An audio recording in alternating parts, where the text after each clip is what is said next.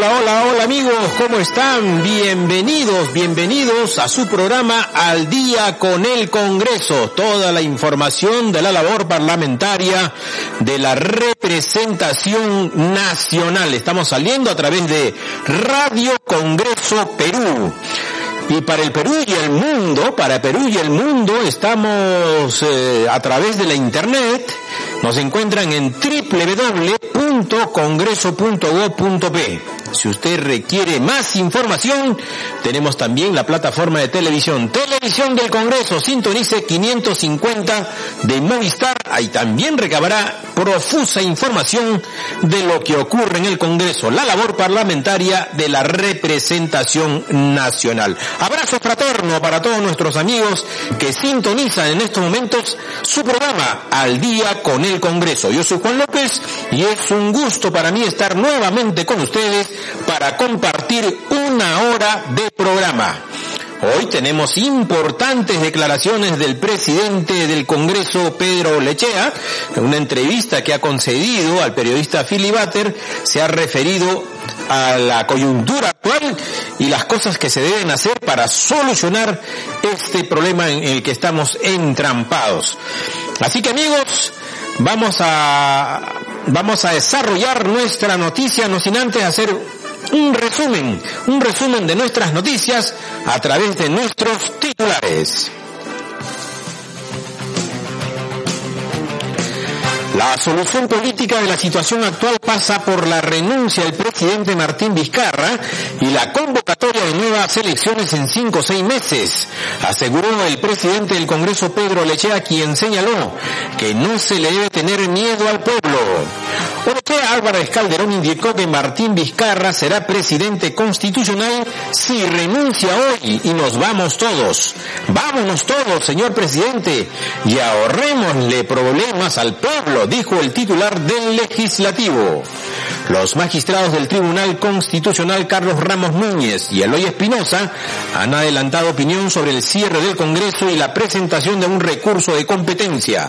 Ramos Núñez señaló que la decisión del presidente Vizcarra no configura golpe de Estado, mientras que Espinosa dijo que la comisión permanente no puede presentar recurso de competencia.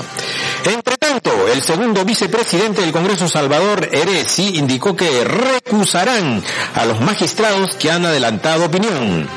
Una vez más, parlamentarios de diversas bancadas tuvieron problemas esta mañana para ingresar al recinto del Congreso. Ellos expresaron su malestar y demandaron al ministro del Interior a tomar decisiones para salvaguardar la integridad física de los legisladores. Bien amigos, abrazo fraterno para ustedes, muchas gracias por estar ahí y escuchar su programa al día con el Congreso. Vamos con el desarrollo de nuestras informaciones. El presidente del Congreso, Pedro Lechea, ofreció esta mañana una amplia entrevista al periodista Philly en el que analizó la situación actual política y los caminos que se deben adoptar para salir de este entrampamiento que perjudica al pueblo. Entre otras cosas, dijo que la solución política de la, de la situación actual pasa por la renuncia del presidente Martín Vizcarra y la convocatoria de nuevas elecciones en cinco o seis meses. Olechea Álvarez Calderón dijo que no debemos temerle al pueblo y que Martín Vizcarra será presidente constitucional si renuncia hoy y nos vamos todos. Vámonos todos, señor presidente, y ahorrémosle problema al pueblo, dijo el titular del legislativo. Por otro lado, sostuvo que actualmente encabeza la comisión permanente por ser presidente del Congreso y reiteró que la disolución de ese poder del Estado es inconstitucional. Escuchemos la entrevista de esta mañana al presidente del Congreso, Pedro Lechea, en PBO de Willax Televisión. Hemos invitado al presidente del Congreso de la República, Pedro Lechea. Pedro, buenos días. Buenos días, Filipe, y buenos días a los amigos que nos siguen. Nos siguen en 360 ciudades del Perú, pero en el mundo la gente está absolutamente desconcertada. Le ruego si nos puede comentar de atrás para adelante qué está pasando en el Perú. Ya, primero lo que quisiera es eh, invocar al primer ministro, al nuevo primer ministro, el señor Ceballos, que por favor deje entrar a los trabajadores del Congreso al Congreso.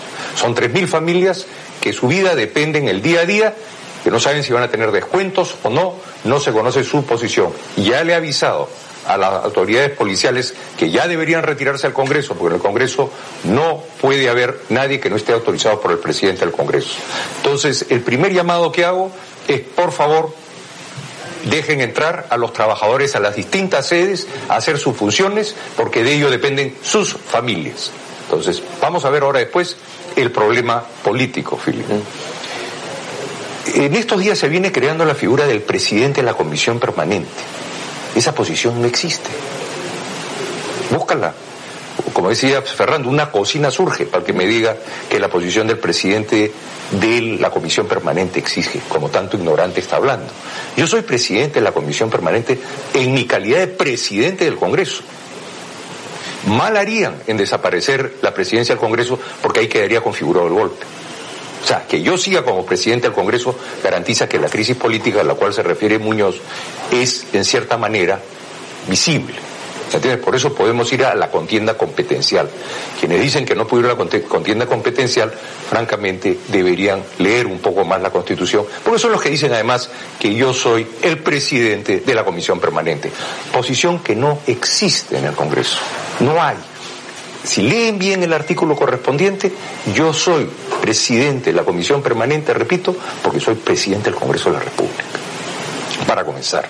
Ahora, sería muy interesante que se muestren algunos documentos al público para estar más tranquilos todos. Por ejemplo, ¿quién firmó el 125, el decreto 125 de disolución del Congreso? ¿Quién lo firmó?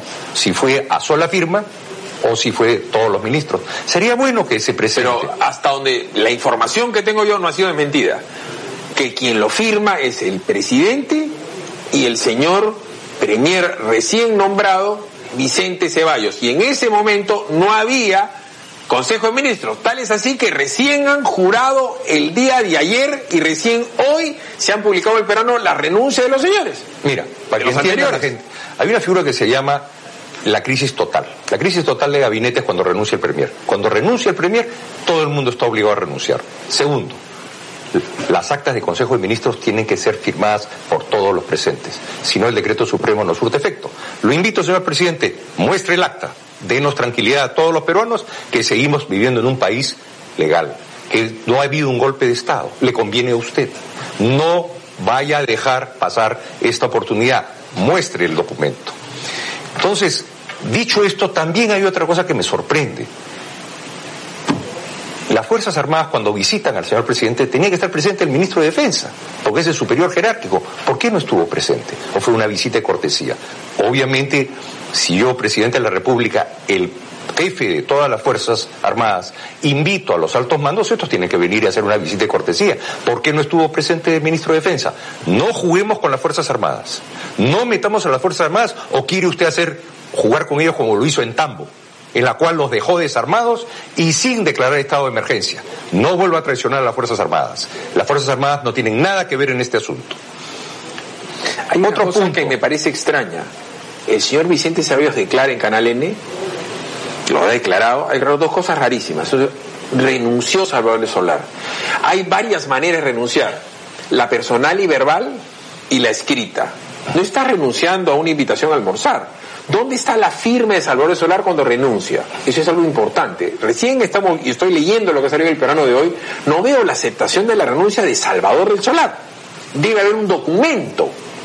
Ese es uno. Y otra cosa que me pareció bizarra, Pedro, es que el señor dice que el impedimento del ingreso a los congresistas al Congreso se debe a una coordinación entre Oficialía Mayor y el Ministerio del Interior. Esas barricadas que hemos visto con policías impidiendo a, los demás congresistas en ingresar, el oficial mayor dice que ingrese. Perdón, yo trabajo con el oficial mayor en estos tres días tratando, primero, de velar por la tranquilidad del personal administrativo y de planta que no tiene nada que ver en este conflicto. Mm. Entonces, le hemos pedido ya que no solamente entren los miembros de la comisión permanente, sino los accesitarios. Tenemos la subcomisión de acusaciones constitucionales, que es parte de la comisión permanente. Hay una serie de órganos que dependen de la comisión permanente. Entonces, lo que le estoy pidiendo es, señor, señor Ceballos, si usted declara que todo el mundo puede entrar y salir, le están mintiendo. lo están engañando y para primer ministro que le mienten y que le engañen me parece un problema serio. Que no le mientan. Vaya a ver, no están dejando entrar a los trabajadores, ni a los congresistas, ni a sus equipos de trabajo. Se está trazando el trabajo administrativo adentro del Congreso. Dé usted una orden. Yo he pedido repetidas oportunidades que dejen entrar a los congresistas y a los accesitarios que son parte de el funcionamiento del Congreso. Es extraño, el otro día que estábamos en la comisión permanente, este Frente Amplio Nuevo Perú y PPK tenían a todos sus coordinadores. Nosotros no habían dejado entrar a los coordinadores, no habían dejado entrar a los asesores, ni habían dejado entrar. No mienta, señor Ceballos, no comience mal, que ya hay, bastantes problemas. Está. Hay listas, o sea, una lista y tú Ya hemos enviado las listas, eh, Philip. Ahora hay repetidas oportunidades. Está pendiente una eh, vacancia presidencial por incapacidad moral, está pendiente también que se diga si el presidente ha violado directamente la ley en cerrar el Congreso como está, pero eso es un papel mojado en Mira, el problema real es que hoy día se votaba por eso se, ha cerrado el Congreso, la vacancia presidencial. La vacancia presidencial, como todo tipo de, de, procesos, es debido proceso, tiene derecho a defenderse, tiene derecho a dos instancias. Entonces, hoy día comenzaba el proceso, por eso yo estimo que debe ser una de las razones de que cerrar el Congreso. La excusa es mi voluntad que primero fuera, eh, se, se, pusiera el tema del, del vocal constitucional. Perdón, la elección del vocal constitucional es un procedimiento, es como que estemos jugando un partido de fútbol que comenzó en noviembre y seguía hoy día. Y a mitad de tiempo te dicen, ¿sabes? Ya a la segunda mitad de la mitad del segundo tiempo Vamos a parar el partido, vamos a cambiar las reglas y ese gol que metiste ya no vale. Perdón. A ver, perdón.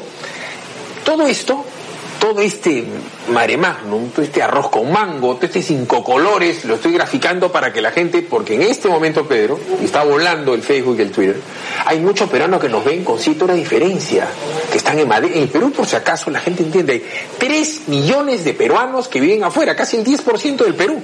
Entonces, no logran entender, porque si acá los peruanos están desinformados con los medios de comunicación, peor afuera. Perú no es noticia, pues, ni en España, ni en Francia, ni en Italia, ni, ni, ni en Kuala Lumpur entonces, una de las cosas que me llamó la atención es que el señor secretario general de la OEA, el señor Almagro, se reúne con Pedro Laichea y dice que eh, van a velar por el funcionamiento de un Congreso libre e independiente. Después viene este golpe de Estado y el señor lo que dice y lo pone por escrito es que esto lo va a tener que develar el Tribunal Constitucional.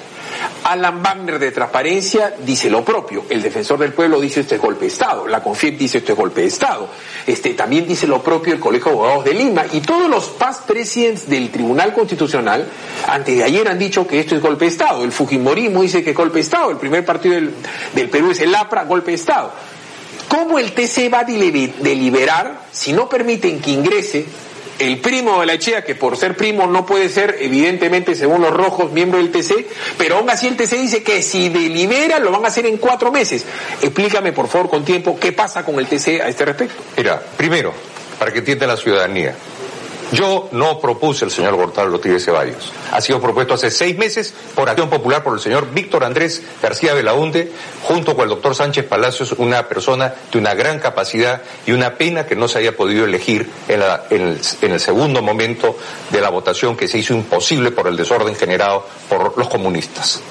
¿Qué es más? Al respecto ya tenemos material gráfico en el cual es el señor Damer que aprieta el botón de la señora Foronda. Sube por la escalera, la señora Foronda está en, la, en, el, está en el corredor, apoya la mano, pero lo que no saben es que teníamos eh, cámaras en todo el hemiciclo. Entonces se ve que en el momento que apoya la mano se prende la luz de la señora Foronda. Tendrá que explicar por qué. Se dice que eh, pediré una reconsideración. Lamentablemente, como se sabe, se cerró el acta por el desorden que había, entonces el pedido ya no tenía sentido común. Yo mismo he vocalizado retirando los votos de la señora Foronda y no voté porque se trataba de una persona que tiene una relación de familiar conmigo. Yo no voté, me abstuve en una, en una, en una votación en que un voto hacía la diferencia. la señora Vilcatoma llega y no puede marcar porque ya había llegado extemporáneamente a su curul, pero hay la, hay la forma que uno dice tantos votos más, entonces la persona levanta la mano y dice verde o rojo. Entonces la señora Vilca Toma da voto en verde Por eso no hay ningún problema. Todo está totalmente con actas debidamente supervisadas y tendrá que ver justamente la comisión permanente qué hacemos con este acto trucho por el señor Dahmer, que debe haber sido complicidad con la señora Foronda, para que apriete el botón, cosa que sucede paralelamente en la pantalla. O sea, yo subo, aprieto y se prende la luz. Eso tendrán que explicarlo y eso tendrá que pasar a verse en la comisión. Entonces, la votación ha sido impecable. El problema que tiene es que los que están comentando esto son los que uno de los dos que tiene que salir. Hay dos resoluciones vinculantes que se dan en el Tribunal Constitucional. Una dada por el doctor Landa y la otra dada por el doctor Urbiola. La que interesa es la del doctor Landa. Se llega a una conclusión, dada que las votaciones en el Congreso es un tema político y no tiene otra forma de ser, como son los jueces americanos, como son los jueces en cualquier lado del mundo. Entonces nunca, no necesariamente se pueden cambiar a los que tocan cambiarse. O se cambia uno, o llega a dos, o llega a tres como llegaron ahora. Entonces se generó un criterio por el doctor Landa. ¿Y este cuál era? De acuerdo a la información que tenemos, que el que tenía su colegiatura más reciente es el que se va. Entonces, obviamente, tiene que salir el señor Eloy, Espinosa, a quien hemos estado escuchando. Él, mismo dice que no quiere salir y que Ortiz Ceballos no debe entrar, que es una injerencia, claro, porque él es el que se tendría que ir. Además, tiene un problema. Él ha adelantado ya una opinión y la señora Ledesma a unas declaraciones que, si tuviera un poco de decencia, renunciaría. Pero, perdón, no solamente ha adelantado el señor Ramos que es actualmente miembro del TC, y le ruego a nuestra directora que lo ponga en pantalla porque es claro en el comercio, esto no es un golpe de Estado. Entonces, este señor ya adelantó opinión con respecto a lo que tiene que dirimir, porque si tienen que dirimir la legalidad del decreto de disolución del Congreso y el señor dice públicamente, magistrado en ejercicio, dice que tiene que prevalecer el bien de la sociedad por la interpretación del presidente, es decir, el presidente interpretó por el bien de la sociedad que le habían denegado la confianza y se tumbó el Congreso a sola firma del primer ministro y eso el señor dice que es legal. Entonces, él ya no podría votar a favor o en contra porque adelantó opinión. O sea, este señor está fuera de la foto. Yo les recomendaría seriamente que dejen de jugar con el Tribunal Constitucional hasta este momento hay una crisis política. La, OEA le está diciendo al presidente Vizcarra entre líneas, resuelve tu crisis política y atente al resultado del TC. Por eso el susto. Pues en este momento hay un Congreso, hay un presidente del Congreso, no es el presidente de la Comisión Permanente, como dicen una y otra vez. Por eso repito, señor presidente, enseñe el decreto 125 firmado por todos los ministros. Pero hágalo usted por el bien del Perú, hágalo hoy el señor Miranda, ya reitero la pregunta, ha adelantado opinión públicamente. Entonces, el día que tengan que votar, porque supuestamente tienen que votar estos señores. No pueden. Entonces, si son siete, para que el cuatro le gane al tres, independientemente que sea, ya no pueden ser siete. Ya no pueden ser siete. Son seis, porque el señor adelantó opinión. Y si uno se atiene a lo que ha dicho la señora Marianela de Desma, de que ella es antifujimorista, y el Fujimorismo de manera tangencial, directa o indirecta, póngalo usted, señor presidente del Congreso, como quiera, se beneficiaría o no, ella también tendría que inhibirse. Pero además, Philip, eso te demuestra ya palpablemente por qué la demora nueve meses. El, el Congreso, bajo mi presidencia, lo que ha hecho es comenzar a terminar procesos en trámite. Nunca me imaginé que los nueve meses era para cubrir una eh, un tribunal constitucional ad hoc. A ver, la gente no, no tiene por qué saber que se está refiriendo a la lentitud de señor Salaberry, porque si lo hace rápido el, el señor Pedro Lechea es express. Sin embargo, si dan eh, por archivado el, la intentona de adelanto de elecciones, dice, ah, debió ser más lento y debemos haber debatido hasta el 12. Entonces, ni chicha ni limonada. Entonces, explíquele usted a la gente que esto está en, ciernes y en curso desde el año pasado. Desde el 18 de noviembre. Es un proceso lento. Al contrario, es extremadamente lento. La Junta de Portavoces recibe una carta más bien el presidente del Congreso, comencemos más atrás, recibe una carta del presidente Blume, le dice, señor, ya han vencido los plazos de seis magistrados, como en el 2014. Entonces, usted está obligado a comenzar el proceso para la elección. Entonces, ¿cómo comienza el proceso? Reúno la Junta de Portavoces y la Junta de Portavoces es un mini pleno. representado por un vocero de cada bancada. Cada vocero pesa lo que pesa su bancada. Si hay 100 personas en una bancada, el voto de él vale 100. Y se toma el voto y se toma la decisión. Entonces tiene que tomar dos opciones, lo que es el ordinario o el especial. La forma ordinaria son con entrevistas que han fracasado siempre. La Junta Nacional de Justicia es, se presenta pues bicicleta y pan rayado, papeles que tienes eh, generados ahí abajo del Poder Judicial, o sea, se presenta cualquier persona. Cuando es invitación, es el especial. En la invitación tú buscas los mejores valores, que es lo que hicimos nosotros, para tener un tribunal constitucional de gente proba, que iba a fallar de acuerdo a texto de la Constitución, o la gente que tiene más capacidad y más conocimiento y prestigio. Entonces, el señor Salaberry y su junta directiva y el pleno del Congreso aprueban por 87 votos. O sea, los fujimoristas solos no podían elegir el tipo que se iba a hacer. Entonces, el pleno del Congreso elige la, manera especial y, y, abreviada y paran el proceso. Es ahí que Víctor Andrés García Belaúnde presenta a sus dos candidatos al señor, al doctor Gonzalo, Gonzalo Ortiz Ceballos Olaechea y al señor eh, Sánchez Palacios, al doctor Sánchez Palacios. Entonces, desde ese momento ya se venía la posibilidad de presentar al tribunal que al, a, la, comisión que se iba a formar y que se forma y se vocaliza en el Congreso. O sea, el Congreso dice, fulano, sultano, mengano, perencejo son miembros de la comisión de elección del Tribunal Constitucional. Entonces, todo el Pleno del Congreso dice, aprobado cosa que se hizo. Entonces esta comisión comienza a funcionar y comienza a recibir nombres y van los primeros dos nombres que te digo. Entonces cuando me toca a mí poner el proceso a funcionar, ya tocaba la parte de la presentación final de candidatos que había comenzado en noviembre. Y entonces comienza a decir que, lo que, dice, eh, o sea, a ver Pedro, así como Pedro Laichea se desarrolla toda una vida en el mundo de la agroindustria y sabe perfectamente cómo se hace un vino y se compra el corcho y se, y se hace pues este el mosto de, para etcétera etcétera el pico y tal, yo sé cómo se hace la prensa. Entonces, si tú dices esto y la prensa lo que informa es que esto se hizo en media hora y lo dice mil veces Lógico. Mil veces, no lo dicen una vez, pues, lo dicen 30 veces al día durante cinco canales durante cinco días. Entonces, has dicho diez mil veces según el múltiplo de la cantidad de veces que tengas que decir, y va a llegar un momento que la gente dice, esto se hizo en media hora. Entonces, esto no ha sido hecho en media hora, pero la prensa cumple un rol vil, por dar un ejemplo. Si yo tengo al ministro al frente y el ministro me dice que pueden ingresar los parlamentarios, yo tengo dos de frente y estoy viendo las imágenes que no lo dejan pasar. Dice, son ex congresistas. ¿Según quién son ex congresistas? ¿Según el presidente? Mávila Huertas, Rosa María Palacio, Gorriti, mi amigo Gustavo Pérez Rodri. ¿Quién dice que ustedes son expresidentes? El TC, ¿cierto?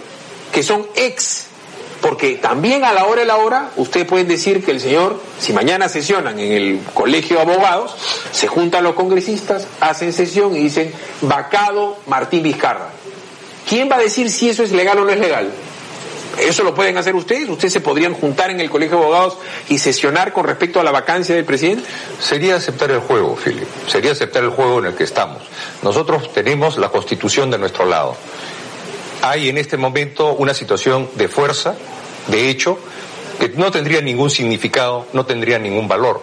Por eso es que hemos dado cuenta que la renuncia de la, doctora Mercedes Arauz Fernández en la comisión permanente y solo podemos dar cuenta de ello, porque no podemos nosotros como pleno eh, instituirnos, constituirnos. Dice la Constitución que podemos hacerlo, pero de facto no lo podemos hacer. Entonces nosotros hemos decidido, el Congreso desde el órgano que tiene, como es la Comisión de Acusaciones Constitucionales, la Subcomisión de Acusaciones Constitucionales que comienza a operar obviamente ahora cuando puedan regresar todos los congresistas que no están siendo dejados entrar al Congreso, ni sus trabajadores. Los trabajadores, señor eh, primer ministro, tenga cuidado usted va a generar un pasivo laboral ahí. Vamos a ir, una vamos a ir una pausa, simplemente tómate el tiempo de la pausa para que me respondas algo. ¿Mitch Arauz es vicepresidente en Perú? ¿Sí o no? Vamos a ir a una pausa rapidita de Compupalas, donde la tecnología está al alcance de Mechi, que está acá nomás a dos cuadras de este, de este local. De donde se emite PBO estaba la Casa de Meche. Y nosotros fuimos el único medio que vio la Casa de Meche sitiada y que transmitió en vivo la Casa de Meche sitiada con una cantidad de seguridad espeluznante y durante todo el día a un patita mentándole la madre con un megáfono hasta que Meche termina reuniéndose con el señor y renuncia en la tarde de las 6 de la tarde, pero lo publica a las nueve y media. Pero no me queda claro si es vicepresidente o no, nos lo comenta el doctor Alechea, presidente del Congreso, luego de la pausa. Como le comentaba al presidente del Congreso de la Echea, nosotros estamos a escasas cuadras de la casa de Mecharaos. Y un familiar mío me dice han sitiado la casa de Meche. O sea, le pusieron 50 policías en la puerta. Eh, a la una de la tarde, Marco Arana le presenta una denuncia en la Fiscalía por usurpación de funciones.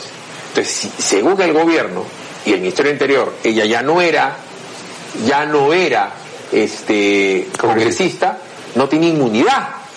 Era una simple vicepresidenta usurpando funciones. Es decir, si eso, un fiscal decía que la detengan, la detenían y había 50 policías en la puerta. Un tipo se para en la esquina de su casa con un megáfono y le comienza a mentar la madre una hora, dos horas, tres horas, cuatro horas. Entiendo que hay una reunión entre Olaichea y Mecheraos. Después Olaichea a las seis de la tarde presenta su renuncia ante Olaichea y a las nueve y media lo tuitea. Sin embargo, Olache ha dicho que eso está mal hecho y Ceballos está mal hecho. Entonces, ¿es o no es vicepresidente del Perú hoy Mecheraos? Mira, es igual, es o no presidente Martín Vizcarra. Martín Vizcarra fue votado una suspensión. No la puedes poner en, fuerza, porque no tiene la fuerza, no tenemos la fuerza policial, no tenemos la posibilidad de implementar y hacer el imperio de la ley respecto a una decisión soberana del Congreso de la República. Estamos ahí en un limbo. Mercedes Arauz ha presentado su renuncia, cosa que se ha dado cuenta en, en la comisión permanente. ¿Para qué? Para que en el primer momento que haya un gobierno democrático, reorganizado y en funciones, se da cuenta y se acepta. Entonces, en este momento está en trámite, también está en el limbo, pero definitivamente en la posición de Mercedes Arauz es que ya su voluntad no está en ser vicepresidenta. Entonces, mientras que no haya un pleno constituido nuevamente bajo el imperio de la ley, con la posibilidad de lo que te da el imperio de la ley, el monopolio de la fuerza la tiene el Estado.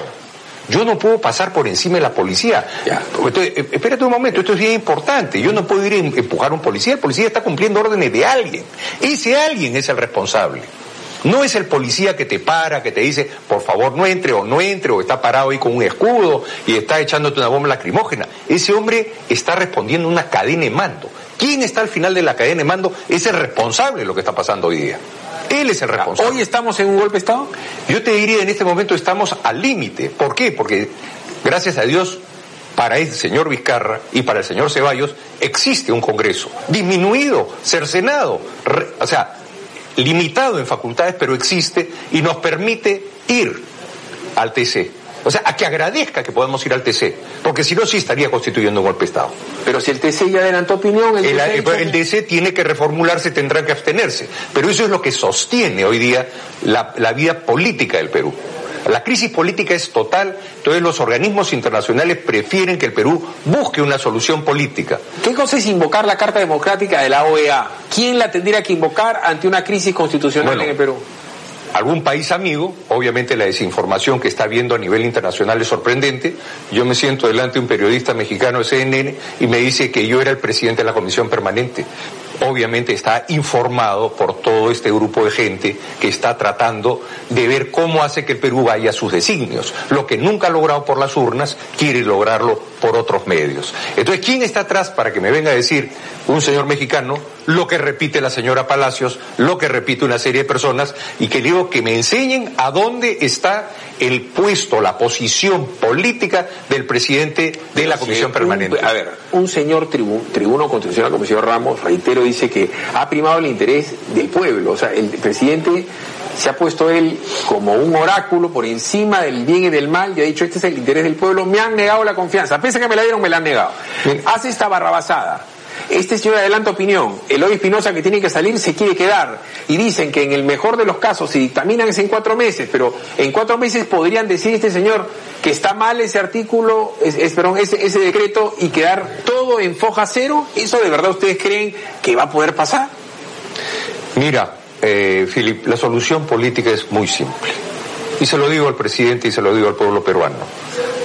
Presidente constitucional va a ser si renuncia hoy. Renunciamos todos hoy. En cuatro o seis meses, cinco meses se llama elecciones porque es el único mandato que quedaría y que el pueblo decida. ¿Por qué se le tiene miedo al pueblo? ¿Por qué nos queremos quedar un año más? ¿Qué queremos? ¿El voto electrónico? ¿Traer el procedimiento, ese bamba en, en Venezuela que cada cuatro votos, tres van para Maduro? ¿O qué queremos hacer en ese año? ¿Qué queremos hacer? Vámonos todos, presidente, y enfrentemos hoy al pueblo. Ya tiene, tenemos una prensa dicta, ya tiene usted una ventaja. ¿Por qué la va a perder? Aproveche hoy. Vámonos todos hoy y evitémonos al Perú más pleitos y más discusiones.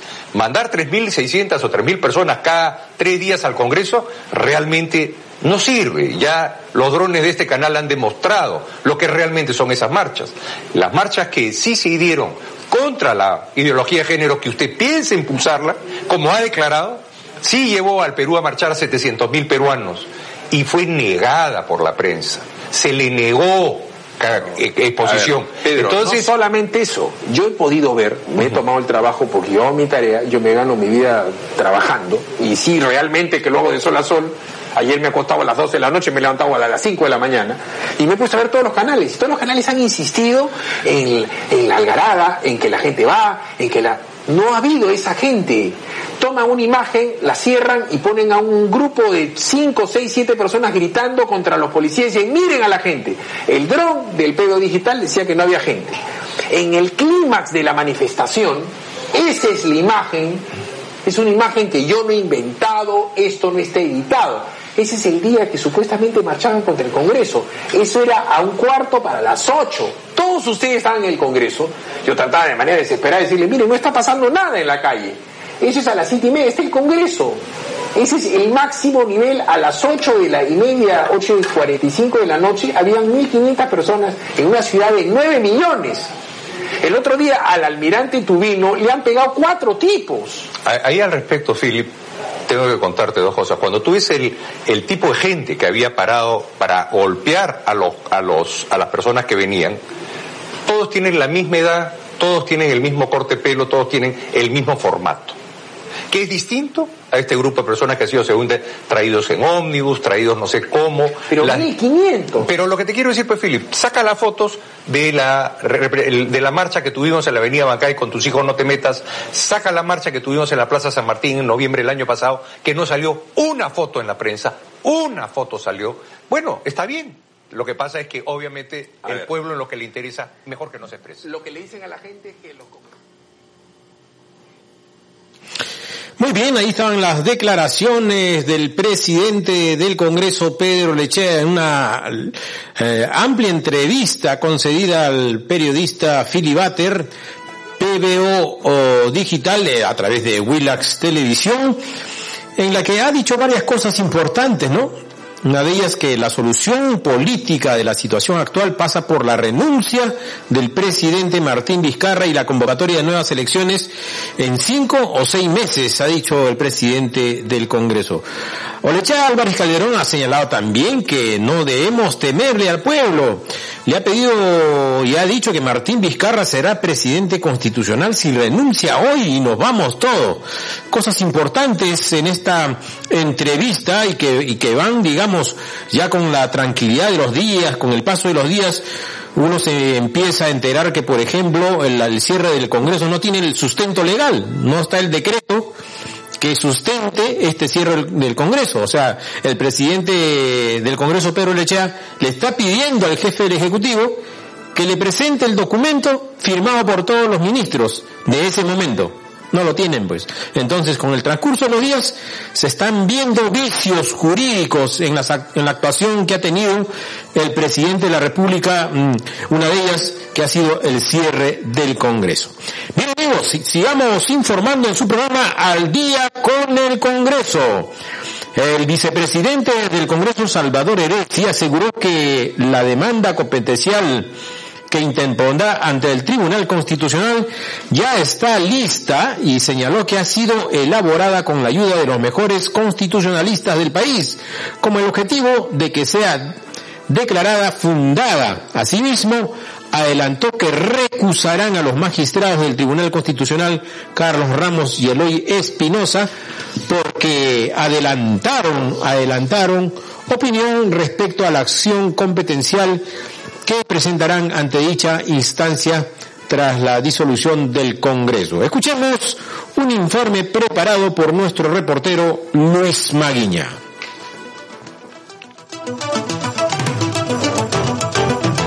El vicepresidente del Congreso, Salvador Eresi, informó que el documento sobre la acción competencial aprobado en la sesión de la Comisión Permanente ya está lista y será presentada en las próximas horas ante el Tribunal Constitucional. Eresi Chicoma reconoció que la demanda recoge aportes de renombrados constitucionalistas, además de medios probatorios. Ya está terminada de redactar, eh, hay seguramente el presidente la debe estar leyendo, evaluando, eso fue proyectada, se debe estar seguramente incorporando aportes de constitucionalistas renombrados, va a ser un documento muy potente desde el punto de vista constitucional, con medios probatorios y también el proyecto solicitud de intervención de la Organización de Estados Americanos ya está terminado, está igualmente el presidente evaluándola, leyéndola, consultándolo con especialistas en derecho internacional también, los mejores que patrióticamente están colaborando y eh, otros recursos que también se van a seguir, van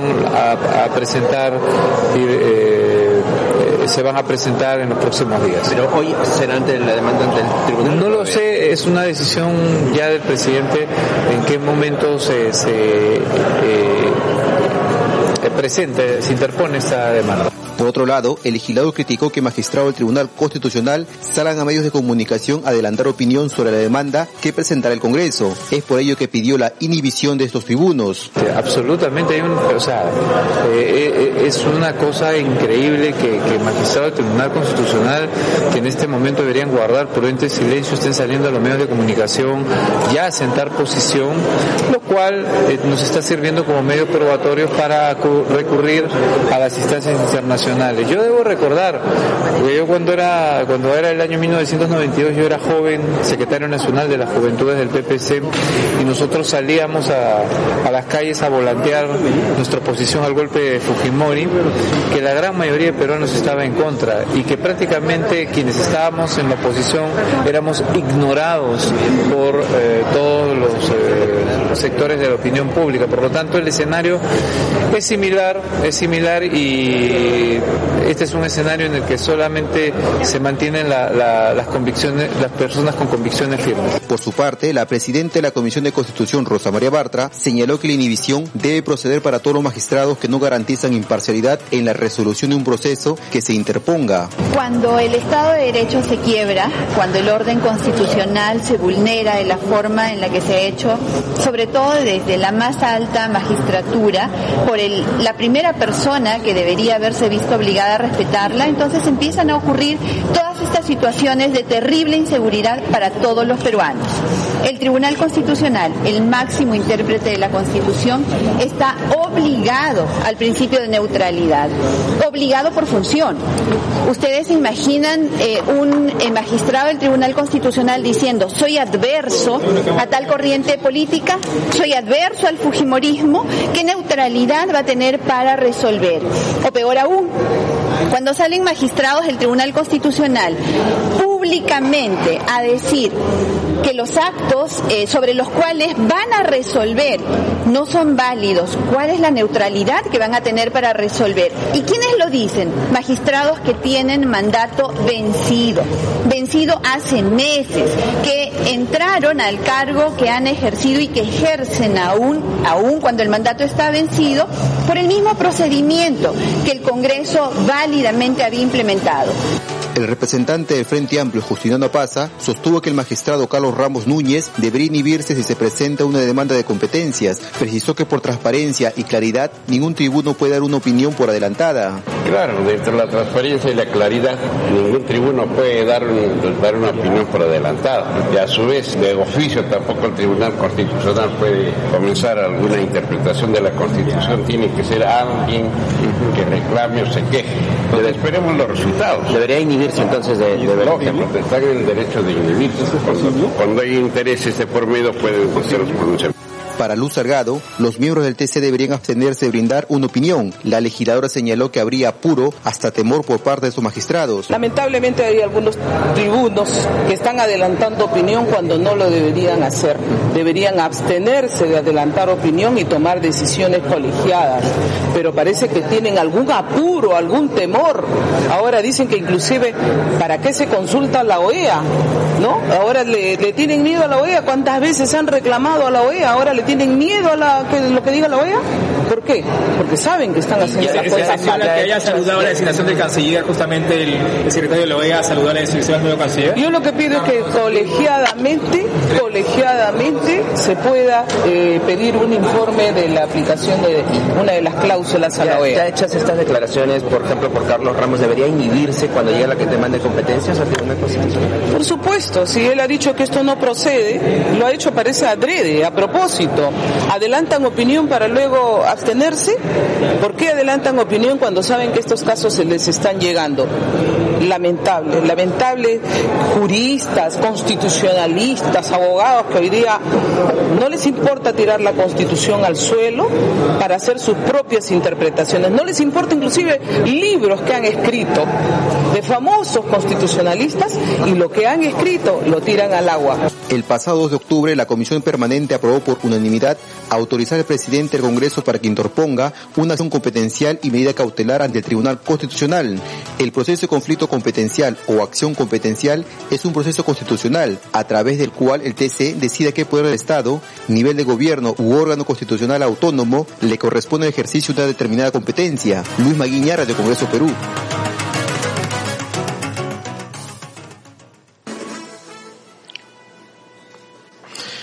Bien amigos, ustedes están en sintonía de su programa Al día con el Congreso, la información de la labor parlamentaria de la representación nacional. Ya saben, nos encuentran para el Perú y el mundo a través de la internet www.congreso.go.p y si quiere recabar más información tenemos la plataforma de televisión, Televisión del Congreso, sintonice 550 en Movistar.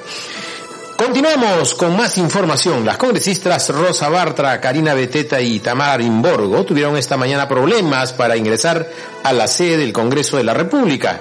Ellas expresaron su malestar y demandaron al ministro del Interior tomar medidas para salvaguardar la integridad física de todos los parlamentarios. Escuchemos un informe al respecto preparado por nuestro reportero Víctor Incio.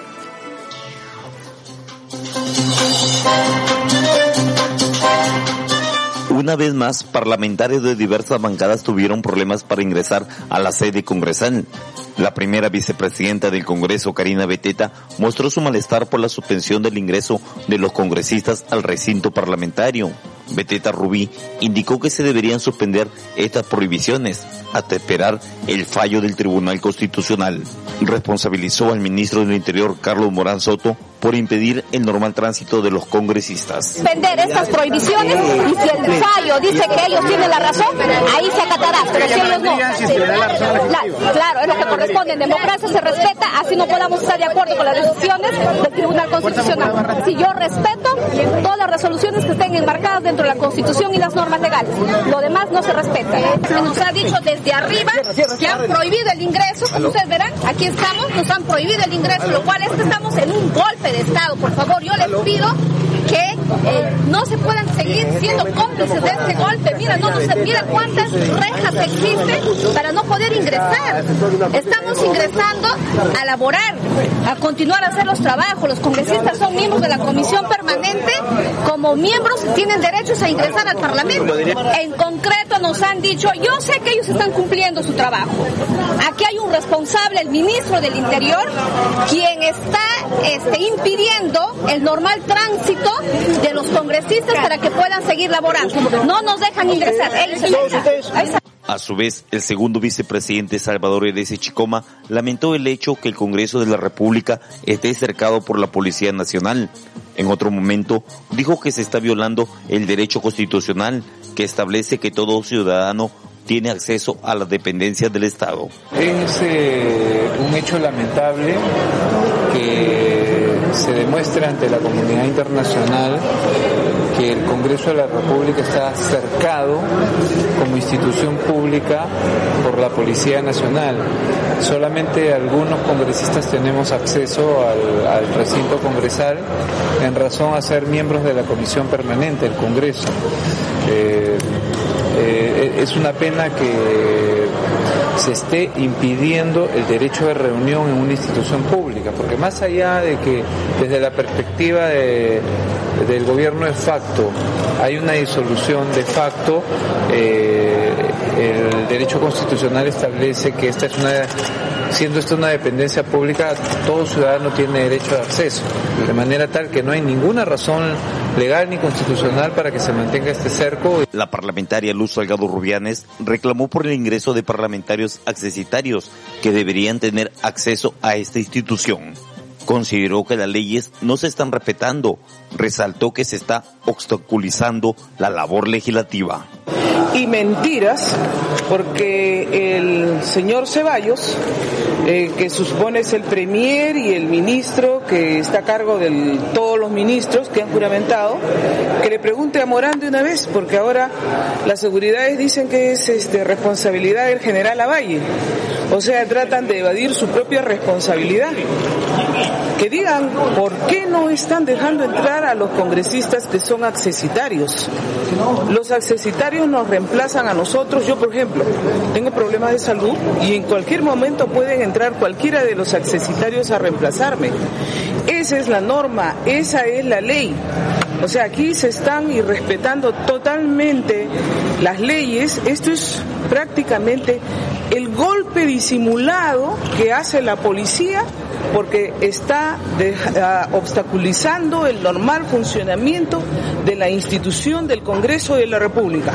Que lo sepan muy bien, porque el Código Militar Policial también sanciona, no ahora de repente, muy probable que lo sancionen después porque están obstaculizando el ingreso y permitiendo, porque qué casualidad, la gente que agrede sí tiene acceso, la gente que nos insulta sí tiene acceso, hipócritas porque están trayendo casualmente gente para maltratar a los congresistas.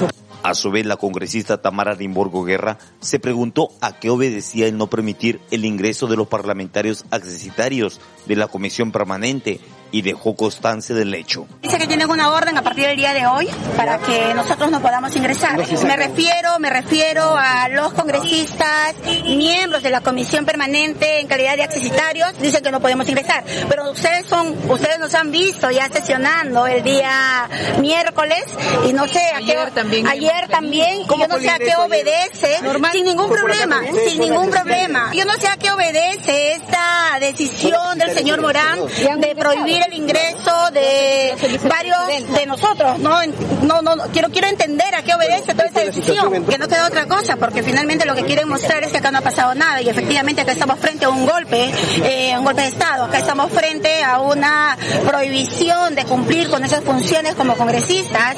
Eh, eh, entiendo yo de que ellos quieren mostrar otra otra realidad, no total totalmente ajena a lo que ustedes ahora están viendo informó Víctor Incio para Radio Congreso Perú.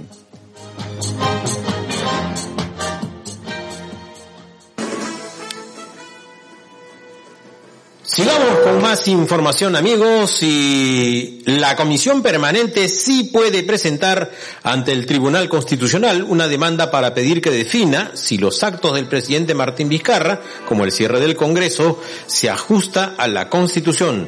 Así lo aseguró el magistrado de este organismo, Oscar Urbiola, tras explicar que en la legislatura anterior el Congreso aprobó una demanda competencial y la medida cautelar, la misma que puede ser implementada y presentada por el presidente de la Comisión permanente. Explicó que la resolución de esta demanda podría darse en un plazo de tres meses o un poco menos, considerando la situación en la que nos encontramos. Escuchemos al constitucionalista Oscar Urbiola. El Congreso de la República como ente colegiado en la legislatura anterior ya acordó una demanda competencial con medida cautelar que no se ha concretado. Y yo considero que siendo la comisión permanente parte de ese Congreso que queda, lamentablemente por la decisión de la disolución, que también es cuestionada, eh, tiene, me parece, toda la legitimidad para cumplir ese acuerdo del Pleno, implementarlo, hacerlo realidad y eh, presentar la demanda. La discusión sobre si esta cuestión permanente, esta comisión permanente puede hacerlo o no, va a quedar zanjada cuando presentada la demanda el tribunal la califique. Yo estoy seguro que el tribunal va a calificar positivamente esta demanda, es decir, la va a admitir a trámite y luego de admitir a trámite, considerando de que sí hay legitimidad para actuar porque hay un acuerdo del Pleno, que es el requisito que establece la Constitución, va a entrar al fondo del asunto dándole el procedimiento que establece el Código Procesal Constitucional. Yo creo que Entre tanto, el constitucionalista Aníbal Quiroga recomendó que esta demanda debería ser presentada cuanto antes para que empiece a correr los plazos. Asimismo, dijo que el Tribunal Constitucional no debe ser distraído con la inclusión del nuevo magistrado, Gonzalo Ortiz Ceballos, a fin de que defina la demanda con celeridad. La demanda tiene que ser redactada y presentada. ¿En cuanto? Eso, no, eso no ha ocurrido todavía. Por lo tanto, mientras no ocurra, el tribunal no demora nada, ¿no? Y por otro lado, eh, la elección del nuevo magistrado está en discusión. Yo creería que ese tema hay que dejarlo guardado para el Pleno y dejar tranquilo al actual tribunal que resuelva lo que tenga que resolver hasta que el Pleno del tribunal se reinstale. Me parece inconveniente que en las actuales circunstancias se quiera forzar o se quiera insistir en hacer integrar a un nuevo magistrado cuando en el propio tribunal no hay seguridad de que eso vaya a ser admitido y por otro lado la designación está siendo cuestionada. Entonces, yo dividiría las cosas, dejaría la designación de los magistrados para cuando haya un pleno del tribunal propiamente instalado y eh, vería que el tribunal actual resuelva por lo que tiene que resolver. De momento no hay ninguna demanda competencial interpuesta, por, por lo tanto no tiene que resolver sobre esa materia. Cuando se interponga, el tribunal le dará el trámite que corresponda. Bueno, ya, ya lo hemos señalado antes, ¿no? El tema es el siguiente. En la Constitución está prevista la disolución del Congreso como una facultad excepcional cuando se produzca la negativa de confianza o censura a dos gabinetes en un mismo gobierno. Es discutible que se hayan dado las dos eh, negaciones de confianza al presidente Vizcarra, porque está sumando la que se la negación de confianza al ministro Zavala en la época de Kuczynski. Pero aún si fuera eso válido, tampoco había una negación de confianza al ex premier eh, del Solar. Solar. Entonces, eh, una figura excepcional como la disolución del Congreso tiene que estar claramente verificada en la realidad para que pueda dar lugar a que el Congreso se disuelva, alterando el contrapeso de los poderes del Estado. En este caso, el presidente Vizcarra ha procedido así, sobre hace un decreto supremo que solo firma un premier, que no está firmado por un gabinete, y que además hace una interpretación. Ahí donde el Congreso dice que sí, él dice que no. Se recurre un concepto absolutamente eh, que no existe en el derecho constitucional, que es la negación fáctica, ¿no? Entonces, este, desde ese punto de vista, cualquier cosa podría pasar. Yo también podría decir que fácticamente es de noche, a las 12 del día, o que fácticamente, no sé, un elefante puede pasar por la por el ojo de una aguja, ¿no? Eh, cuando uno antepone a la realidad una interpretación tan subjetiva y tan discutible como la negación fáctica, para disolver un Congreso, ingresa pues en una situación bien complicada, ¿no? Entonces, si eso no es correcto, estaríamos ante una disolución del Congreso inconstitucional y por lo tanto ante un gobierno que sería ilegítimo. Muy bien amigos, de esta manera estamos culminando el programa al día con el Congreso. Estamos también cerrando una semana intensa, llena de matices. Ya sabemos todo lo que ha ocurrido. Cierre del Congreso, disolución del Congreso. En la medida que pasan los días nos están, nos estamos dando cuenta de los vicios jurídicos en el que se ha caído eh, de parte del Ejecutivo para cerrar el Congreso. Por ejemplo, no hay el, el, documento que sustente el cierre del Congreso, solamente hay un documento con firma del, del primer ministro Ceballos y el presidente de la República. No hay pues un documento que haya sido firmado por un gabinete que en ese momento presidía del Solar. No hay ese documento, así que eh, nos estamos dando cuenta de vicios que han habido y lo único que, que vamos a esperar ahora es eh, la, la presentación de esta demanda competencial y su medida cautelar. Y finalmente, tal como ha dicho la OEA, será el Tribunal Constitucional quien defina si es constitucional o no las, los actos que ha realizado el presidente de la República, Martín Vizcarra, entre ellos el cierre del Congreso, si estos son ajustados o no a la Constitución. Vamos a ver qué pasa, eso se verá en los próximos días. Bien amigos, cerramos de esta manera su programa al día con el Congreso. Vamos con el resumen de noticias y nuestros titulares. La solución política de la situación actual pasa por la renuncia del presidente Martín Vizcarra y la convocatoria de nuevas elecciones en cinco o seis meses, aseguró el presidente del Congreso Pedro Lechea, quien señaló que no se le debe tener miedo al pueblo. Olechea Álvarez Calderón indicó que Martín Vizcarra será presidente constitucional si renuncia hoy y nos vamos todos. Vámonos todos, señor presidente, y ahorrémosle problemas al pueblo, dijo el titular del legislativo. Los magistrados del Tribunal Constitucional Carlos Ramos Núñez y Eloy Espinosa han adelantado opinión sobre el cierre del Congreso y la presentación de un recurso de competencia. Ramos Núñez señaló que la decisión del presidente Vizcarra no configura golpe de Estado, mientras que Espinosa dijo que la Comisión Permanente no puede presentar recurso de competencia. Entre tanto, el segundo vicepresidente del Congreso, Salvador Eresi, indicó que recusarán a los magistrados que han adelantado opinión. Una vez más, parlamentarios de diversas bancadas tuvieron problemas esta mañana, esta mañana para ingresar al recinto del Congreso. Ellos expresaron su malestar y demandaron al ministro del Interior a tomar decisiones para salvaguardar la integridad física de los legisladores. De esta manera, amigos, estamos poniendo punto final a su programa Al día con el Congreso y a una semana intensa, llena de matices, que finalmente se delucidará. Lo, lo debe definir finalmente el Tribunal Constitucional. Bien amigos, un abrazo fraterno para todos ustedes. Estuvo con ustedes Juan López y en los controles Víctor Incio. Con nosotros será hasta el próximo lunes. Hasta entonces amigos.